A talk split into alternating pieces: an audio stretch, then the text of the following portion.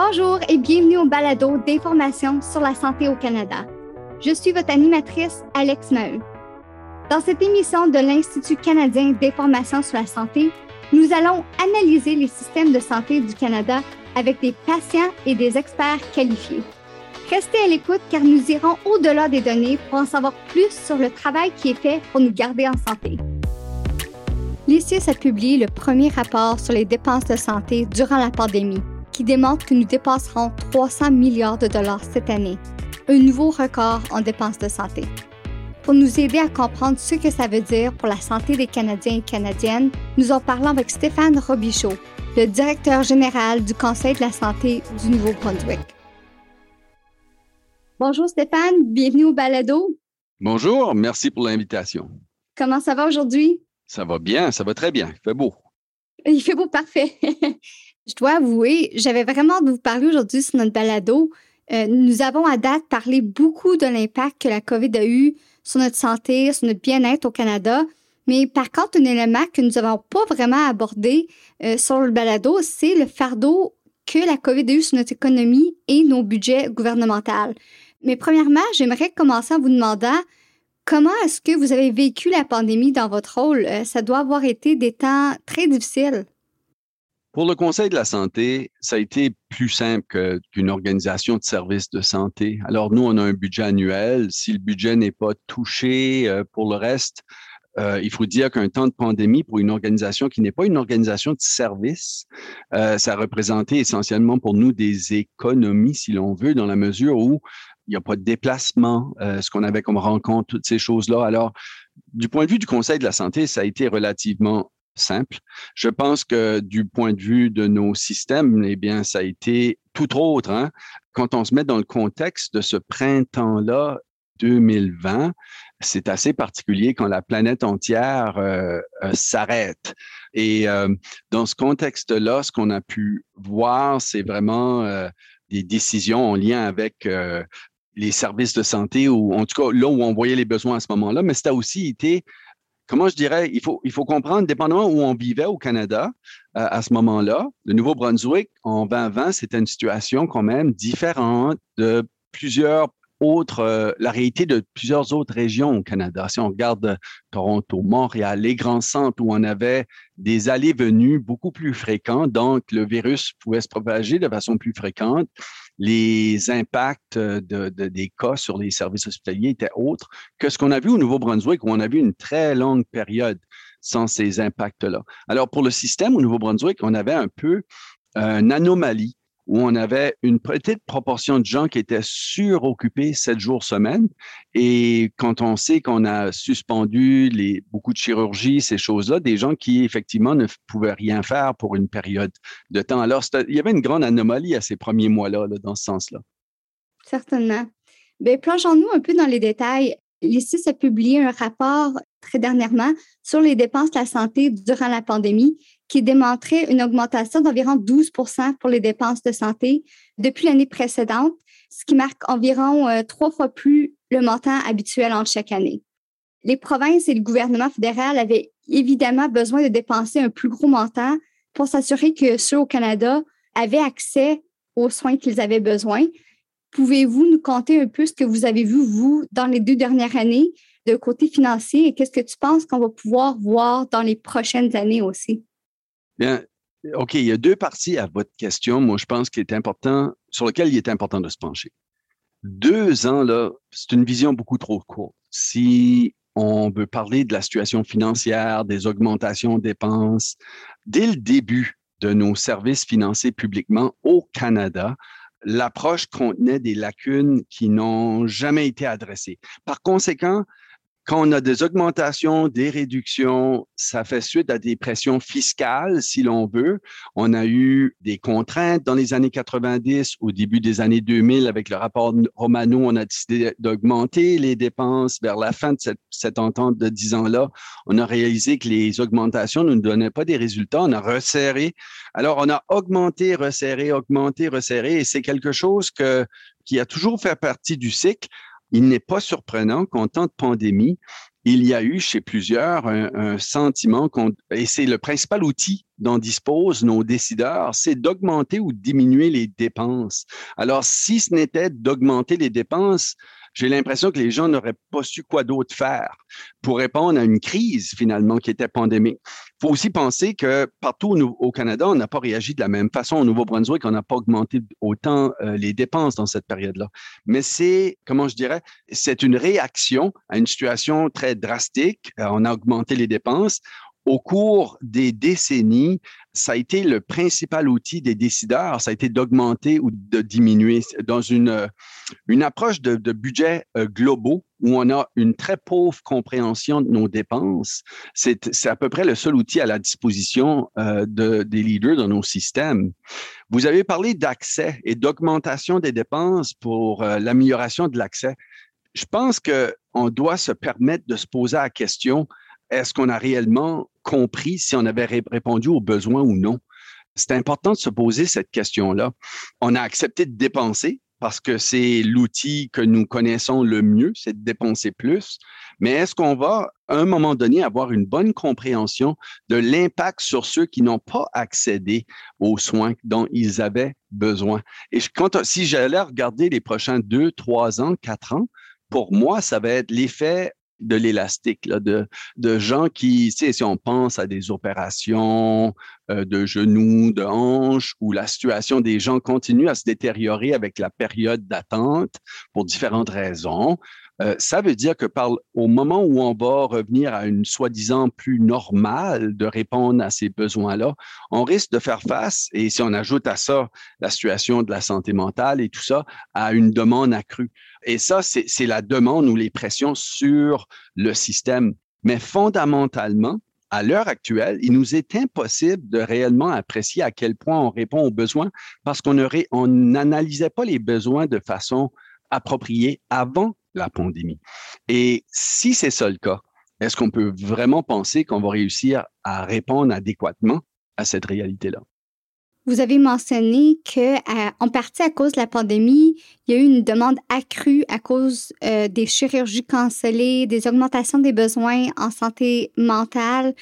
On a vu tout ça dans les rapports de l'ESIS qui montrent comment les personnes ont utilisé nos systèmes de santé. Mais en même temps, à cause des grosses dépenses qu'on a eues durant la pandémie, il y a eu plusieurs personnes qui parlent maintenant d'avoir besoin d'un resserrement à cause de la dernière année. Comment est-ce qu'on peut concilier ces deux choses?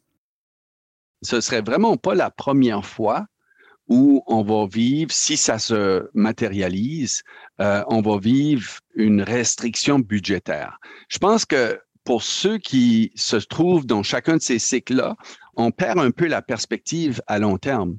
C'est que fondamentalement, c'est le principal outil on dispose, c'est d'augmenter ou de réduire les dépenses.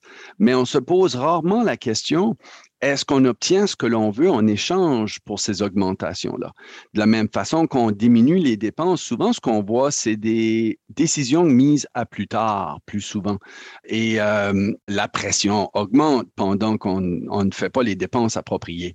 Je pense que ce que ça nous met en devant, c'est une situation où il faut absolument améliorer dans le contexte canadien, il faut améliorer notre approche par rapport à la planification des ressources, l'usage des ressources.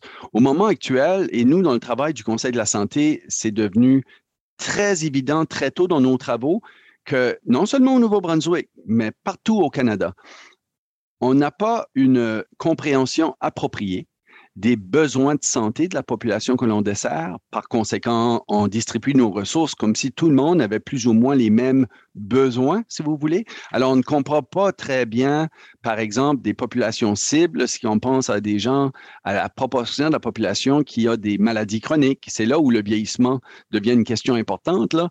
Mais on ne fait pas un très bon travail non plus à bien comprendre les résultats en termes de qualité de service de santé, les résultats que l'on obtient. Est-ce qu'on a de bons résultats? Et on est faible à ce niveau-là. Et troisièmement, on a une très pauvre compréhension de nos ressources.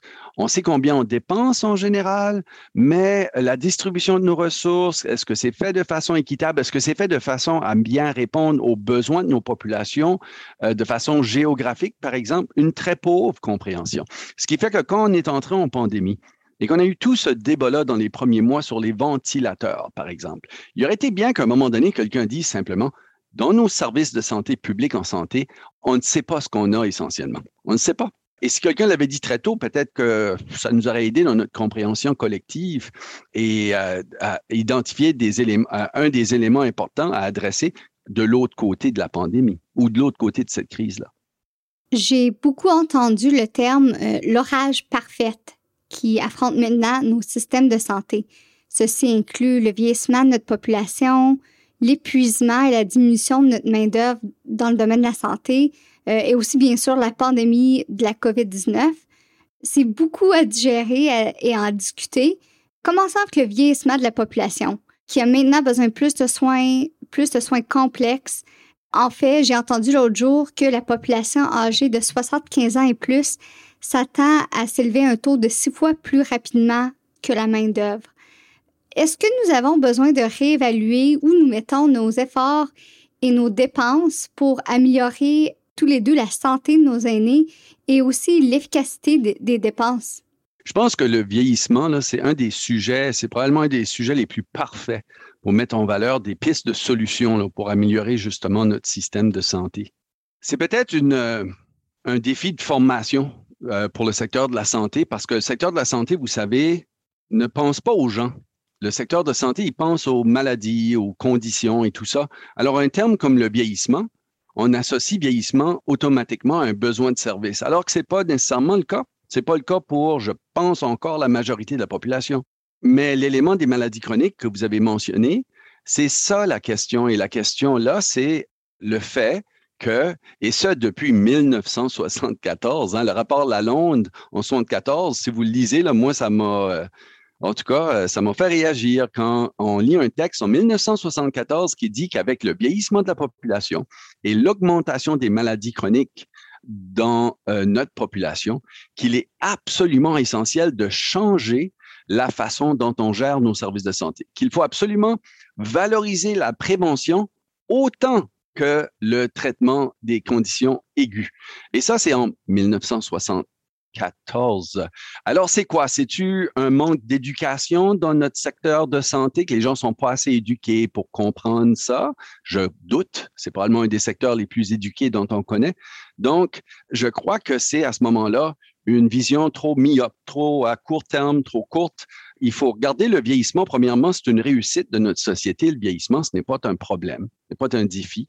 Mais oui, au niveau de santé, ça va être la cible, c'est pas la question du vieillissement autant que cette partie de la population dont le vieillissement est accompagné avec une détérioration graduelle de leur santé. Euh, ils ont commencé avec une maladie chronique, ils ne la gèrent pas bien, ils en développent d'autres, etc. Alors, est-ce qu'on pourrait mieux cibler cette sous-population-là. Et de la perspective de la planification et de la gestion de nos services, en faire un groupe prioritaire. Ce n'est pas au détriment de toutes les autres personnes de la société, mais en n'adressant pas de façon ponctuelle et sérieuse cette sous-population-là, elle consomme de façon disproportionnée euh, nos services de santé. Et il faut s'y attarder. Peut-être qu'au moment où on est dans notre histoire avec euh, l'augmentation de ces gens-là à cause du vieillissement, ben là, peut-être que ça va nous pousser à faire ça. L'autre élément, c'est au niveau des ressources. Vous savez, on a énormément de professionnels de la santé qui vont prendre leur retraite au cours de la prochaine décennie. Une retraite bien méritée. Et peut-être que ça va nous pousser à voir le secteur comme étant plus que des hôpitaux et des médecins. Vous venez d'y toucher, mais j'aimerais aller un peu plus loin. C'est évident que nous allons avoir un manque de ressources dans le main-d'œuvre de la santé à cause du vieillissement et aussi à cause de l'épuisement causé par la pandémie. Alors, cela étant dit, quel changement est-ce que nous devons faire pour attirer et retenir nos travailleurs de la santé? Et non seulement ça, mais aussi comment pouvons-nous mieux supporter les personnes qui nous supportent et supportent toutes les autres personnes de notre société? Ah, ben, j'aime la façon que vous avez terminé votre question. Parce que au début, j'allais simplement dire, pourriez-vous me dire où est-ce qu'on prend l'idée qu'on ne reconnaît pas nos professionnels de santé comme personne? moi, je vous, je vous poserai la question, comment est-il possible de valoriser nos professionnels de la santé sans avoir une bonne emprise des résultats qu'ils devraient obtenir par rapport à la population qu'ils desservent. Nos professionnels de la santé, là où ils se sentent le plus valorisés, ils ne sont pas différents de tous les autres secteurs économiques. C'est quand on leur facilite la tâche, avoir l'impact positif de leurs gestes quotidiens. Est-ce que dans le cas des professionnels de la santé, ce qu'on vise, c'est d'améliorer la réalité des professionnels de la santé ou est-ce que c'est d'améliorer la condition de santé, de la qualité des services, de la population qu'on dessert? Alors, c'est central. Trop souvent au Canada, on a tendance, quand on met l'accent là, on dit, ah oui, mais c'est dur pour nos professionnels et tout ça. Oui, la situation est difficile, mais ce que la grande majorité avait en commun, c'était pas une préoccupation. Oh, ils partageaient comment c'était dur pour eux. C'est dur pour eux parce qu'on est en train d'échouer dans nos services à la population. Et si on améliore nos services à la population, ça va être mieux pour eux. Certainement, c'est vraiment des grosses questions. Euh, vous avez parlé de l'organisation de nos systèmes et que peut-être des façons qu'on peut mieux faire. Est-ce que vous pouvez élaborer un peu sur euh, des idées que vous avez? Bien, pour moi, c'est, je pense qu'il y a un concept central qui s'est solidifié au cours des 12 dernières années de nos travaux au Nouveau-Brunswick. Et ça parle d'un sujet qu'on répète malheureusement beaucoup trop souvent, qui est beaucoup trop connu. Peut-être qu'il est trop connu et c'est pour ça qu'on s'y, on s'y attarde pas. C'est que notre système n'est pas du tout centré sur la population. Et il faut faire ce virage-là. Par exemple, on parle beaucoup en temps de pandémie d'investissement en technologie et des avancées que ça va amener. Pourquoi est-ce qu'on ressent tellement le besoin de souligner que les avancées technologiques représentent des opportunités d'amélioration de productivité ou de rendement. Pourquoi on ressent ce besoin-là? C'est, on sait ça depuis, ça, ça, a accompagné l'histoire de l'humanité. Alors, pourquoi sentir en temps de pandémie là, que là, c'est le moment de la technologie? Moi, pour moi, c'est pas ça. Autant que la question, c'est allons-nous réussir à clarifier les résultats souhaités? Par rapport à la qualité des services, par rapport à la santé de la population? Allons-nous réussir à clarifier les résultats souhaités pour guider nos investissements? Que ce soit en technologie, en ressources humaines et ainsi de suite. Quand on a eu l'entente de 2004 à 2014 fédéral-provincial, un des principaux constats du Conseil de la santé du Canada au tout début de ces travaux-là, c'est que, encore une fois, on avait une stratégie dont on n'avait pas identifié les résultats que l'on souhaitait atteindre. Et pour le Conseil de la santé du Canada, c'était un obstacle insurmontable.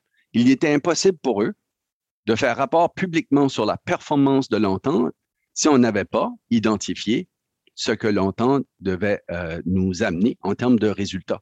Et euh, en 2021, on n'a pas évolué. On a encore une approche où on met de l'avant les, les, initiatives, que ce soit des investissements en technologie, on parle d'intelligence artificielle et tout ça, mais on manque d'intelligence au niveau de l'approche de gestion et qu'il faut, une fois pour tout, euh, centrer nos décisions, la planification et la gestion sur la clientèle dont on dessert. Une façon vraiment intéressante à regarder les choses et nous parlons des dépenses, nous parlons des investissements basés sur ce que vous venez de dire. Où est-ce qu'on peut mettre nos dépenses ou mieux dépenser ou nos ressources euh, financières pour les supporter afin d'accomplir ceci? C'est un peu un piège, cette question-là, vous savez, parce que quand on comprend la réalité ou la diversité des services de santé et des niveaux, hein, la promotion, la prévention. Si on accepte tout ce qui est euh, souvent partagé dans nos discours en termes d'équilibre et tout ça, ce n'est pas de donner une réponse en termes d'un sujet quelconque qui mérite plus d'investissement, autant que souligner la nécessité d'améliorer l'approche que l'on a par rapport à nos dépenses. Et ça revient au même point ici, c'est que, vous savez, euh, on le voit ici, nous, au Nouveau-Brunswick, par exemple. Quand on regarde les tendances au niveau des portraits de santé de la population, et ensuite on regarde l'usage de nos services, les résultats reçus et tout ça, on identifie des sous-populations où est-ce qu'on voit un grand avantage pour eux, pour la population d'abord, mais aussi pour le système de mieux cibler. Et je pense qu'au niveau de nos dépenses, c'est d'arriver à mieux cibler nos efforts et de définir c'est quoi le succès. Alors, si on regarde à certaines populations, et on l'a vu ce printemps, nous ici au Nouveau-Brunswick, dans nos consultations, le transport ici au Nouveau-Brunswick est une province rurale, avec une petite population distribuée sur un très grand territoire. On ne peut pas se plaindre simplement de ça, mais ce que ça met en relief, c'est qu'il y a des barrières, des barrières souvent financières, de transport, ainsi de suite. Et c'est pas banal, ça. Quand on regarde le poids de gens qui ont certaines maladies chroniques sur notre système, s'il y a des barrières qui les empêchent d'atteindre des résultats optimaux, il faut se pencher sur ces barrières-là. Je pense que je peux retrouver un thème à travers toutes vos questions, en en savoir plus sur la population qu'on dessert. S'il y a une chose que nos écouteurs ont besoin de retenir de l'entrevue. Stéphane, vous avez créé une carrière dans le domaine de la santé où vous avez sûrement confronté des hauts, des bas. Quelle serait votre dernière pièce d'avis ou euh, d'information pour euh, les décideurs de santé? Il faut comprendre le secteur dans lequel on travaille. Dans toute organisation, il faut comprendre c'est quoi nos processus décisionnels. Il faut se trouver là-dedans. Et au Canada, on n'a pas un système de santé, mais des, systèmes de juridiction. Et plusieurs vous diront que ce ne sont pas des systèmes. Ils ne travaillent pas de façon nécessairement intégrée. Notre système est public fondamentalement. Il y a une question de gouvernance que nos provinces et territoires doivent trouver une façon d'améliorer.